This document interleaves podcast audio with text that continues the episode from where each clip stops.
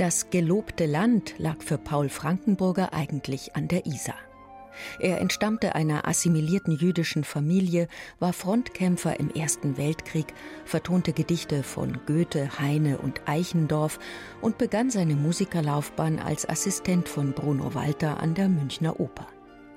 Doch die Nazis drängten ihn aus seiner deutschen Heimat ins fremde Palästina. Er nahm das neue Leben an und nannte sich fortan Paul Ben Chaim, was nichts anderes bedeutet als Sohn des Heinrich. Als Brückenbauer zwischen Ost und West ging es ihm um die Schaffung einer musikalischen Identität des jungen Einwandererlandes.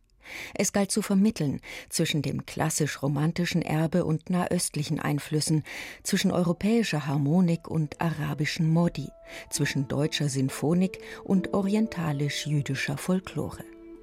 Ein mediterraner Stil sollte es sein, voll lichter Transparenz und freier arabeskenhafter Melodik.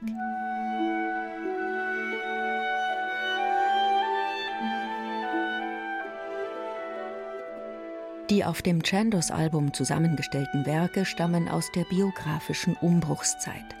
Die sinfonische Dichtung Pan wurde noch in Deutschland komponiert. Die dramatische erste Sinfonie entstand in Palästina während des Krieges. Die bezaubernde Pastoral Varier für Klarinette, Streichorchester und Harfe in der unmittelbaren Nachkriegszeit.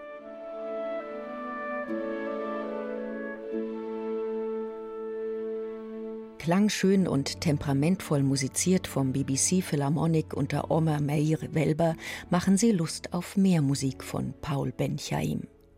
Denn ab den 1950er Jahren sollte er seine klassisch-romantischen Formen noch entschiedener mit sephardischen, jemenitischen und arabischen Elementen verschmelzen und so zum Gründervater des israelischen Musiklebens werden.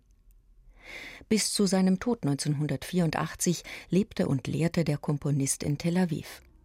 Nur einmal kehrte er anlässlich eines Festkonzerts zu seinem 75. Geburtstag nach München zurück. Leider, muss man sagen. Denn bei dieser Gelegenheit überquerte er einen Platz, der in seinen Münchner Jahren noch eine Parkanlage gewesen war, und lief direkt vor ein Auto.